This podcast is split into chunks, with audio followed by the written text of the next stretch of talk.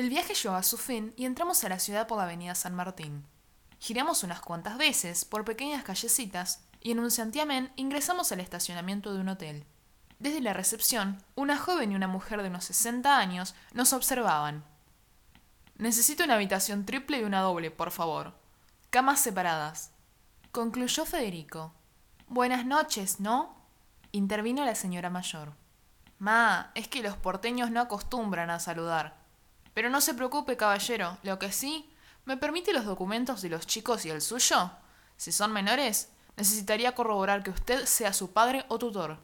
Federico dudó unos segundos y luego largó una carcajada. Pero qué gran cumplido. Me han hecho reír mucho.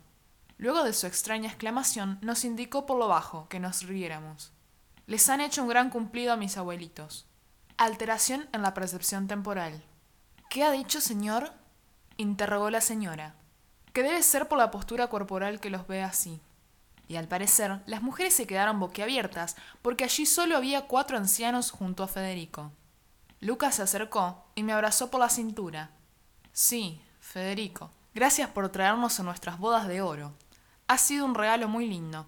Por supuesto, abuelito, le dijo tomándolo del hombro con algo de brutalidad, pero esta noche las abuelas duermen juntas y ustedes duermen conmigo. No quisiera que ninguno de ustedes se rompiera las caderas por accidente. Sí, mi amor. Agregué mirando a Luca. Más que nada cuando yo misma puedo fracturarte, sin querer, de una patada. Luca me soltó y poco a poco retomó su lugar junto a Tiago.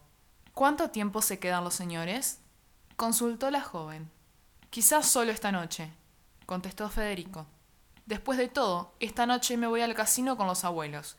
Quizás el tiempo dure más de la cuenta. Por eso mismo, señor, interrumpió la mujer. De cuentas se trata. Debe pagar al menos tres noches y las debe abonar por adelantado. Federico sonrió de mala gana y sacó de su bolsillo un fajo de billetes. Me miró nuevamente y apretando los dientes me dijo tomándome del mentón y sacudiéndome levemente. ¿Qué caras me están saliendo tus bodas de oros, abuelita? Pero hago todo esto para que estés bien. Espero te portes bien entonces. Tome, señor, concluyó la recepcionista. Sus habitaciones son la 22 y la 13, respectivamente. Perdón, señorita, ¿no tendría dos cuartos contiguos? preguntó Federico. Lo lamento, señor. Estamos completos. Este año muchos viajes de egresados se retrasaron, y este hotel está repleto de adolescentes y coordinadores. ¿Cómo no pensé en eso? ¿Cómo dijo, señor? Hoy me vuelvo sin un peso del casino, agregó. Vamos, abuelos, agarren sus cosas y vamos a las habitaciones. Caminé junto a Sophie y atravesamos un largo y amplio pasillo. Frente a nuestros ojos había una linda piscina climatizada, repleta de chicos y chicas. Al parecer no cerraban hasta las doce de la noche. Una vez frente a la puerta de nuestra habitación, Federico nos pidió que lo aguardáramos hasta que terminara su exhaustiva revisión de cada recoveco, para asegurarse de que todo estuviera en orden. Ingresamos en ella y Federico detuvo la puerta cuando la estábamos cerrando en su cara. Cualquier cosa me llamás, ¿sí? Acá te dejo un celular. Tiene tiempo ilimitado para hablar, navegar y chatear. A ver si me entendés. Yo tengo que saber hasta cuántas veces vas al baño por día. No hablas seguido con mujeres, ¿no? Concluí. Cerramos la puerta de la habitación y con Sophie comenzamos a reírnos. Estábamos en Carlos Paz, juntas, sin dudas, podría ser un gran viaje, aunque nos persiguiera una organización terrorista con poderes sobrenaturales. Observamos la habitación en detalle. Por mi parte, nunca había ido a un hotel. Ella, por lo general, veraneaba en distintos lugares y había estado en muchos hoteles. Pero eso siempre había estado fuera de mi alcance. Era un mimo permitido. ¿Por qué no? Si querían matarme, ¿por qué no podría pasar una noche en este lindo hotel? Con Sophie teníamos algo de hambre, por lo que el plan de mi amiga era ir hasta el bar del hotel, que todavía seguía abierto, y cargar todo a la habitación para que lo pagara mi protector. Estábamos por cruzar la puerta cuando lo vimos en el pasillo, de brazos cruzados. Nos dio un gran susto, y Sophie no pudo evitar lanzar un pequeño grito. Nos preguntó secamente a dónde íbamos. Tardamos en responder hasta que le dije la verdad. Teníamos hambre.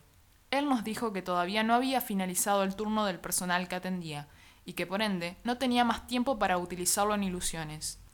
Si nos veían, sospecharían de nosotras, y no sería una buena idea. Nos quejamos y le dije que nos estaba tratando como si fuéramos animales. Ni siquiera nos respondió. Nos metió de nuevo en el cuarto a los empujones y nos alertó que montaría guardia en la puerta. Con ese sabueso en la puerta era imposible intentar nada. Me senté en la cama y Sofía encendió la televisión. Ambas estábamos de mal humor ahora. Estábamos en Carlos Paz, encerradas en una habitación, muriendo de hambre. ¿Nuestro custodio podría ser tan bruto? Evidentemente, sí. Pasamos largo rato sin decirnos nada hasta que le avisé a Sophie que me iba a bañar. Ella se quedó allí, mirando un aburrido programa de la farándula. No tenía ropa para cambiarme, pero de todos modos necesitaba bañarme. Estuve un largo rato en la ducha. Necesitaba relajar mis músculos con ayuda del agua. El agua caía cuando me di cuenta de que no era mi mejor día para estar corriendo por allí. Me sequé rápidamente y le pregunté a Sophie si tenía Sí, bombona. Cuando me pediste que armara el bolso me aseguré de que tuviéramos todo lo necesario. ¿Primer día? Asentí con la cabeza. No te preocupes, yo te cubro con el cavernícola si te molesta. Está bien, Sophie, solo mírame cada tanto. El primer día siempre me siento fatal, y este idiota va a estar a los gritos. ¿Ibuprofeno 400 miligramos? No me vendría mal, pero si este bruto ni siquiera me deja tomar un vaso de agua. Agarra algo del frigobar y que se vaya al demonio. Tomamos una botella de agua mineral de la pequeña heladera. Al cabo de unos minutos me sentí un poco más aliviada. De repente golpearon la puerta de nuestra habitación. Era Federico. Sophie le dijo que ahora no podíamos salir, que viniese dentro de una hora. Él comenzó a impacientarse y nos aclaró que si no le abríamos, tiraría la puerta abajo. Qué estúpido, por favor. Agregué mirando a Sophie con desgano. Déjamelo a mí, lo voy a tener a raya para que no te moleste. Quisiera verlo a él en mi situación, seguro se pondría histérico. Con lo ansioso y nervioso que es, se quejaría de que el apocalipsis empezó justo este día.